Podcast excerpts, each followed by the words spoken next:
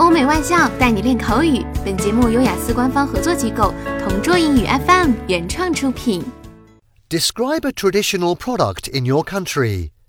You should say what it is, when you tried this product for the first time, what it is made of, and explain how you feel about it. Well, there are many traditional products in China, mainly because it has a long history. For instance, compass, fireworks, and many more. But today, let me talk about red paper cuttings, which are considered a national symbol of China. It usually represents good luck and prosperity. I remembered the first time I tried it was 12 years ago. I was about 8 years old and we were asked by our teachers to bring some red lanterns or red paper cuts.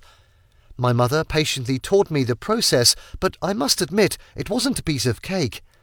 As a matter of fact, at first I was struggling. I had to consume a lot of time and energy to fold the paper, but it wasn't going my way.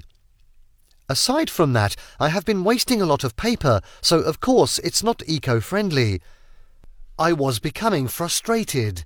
I was about to quit and just accept the sad truth that I don't have a knack for paper cuttings and convinced myself that it would be a lot easier and much better if we just bought one. However, because of my mother's positivity, she insisted that everything at first is quite difficult and that constant practice makes perfect. Although it was with a heavy heart that I continued, I realized that as time passed by, I was getting the hang of it.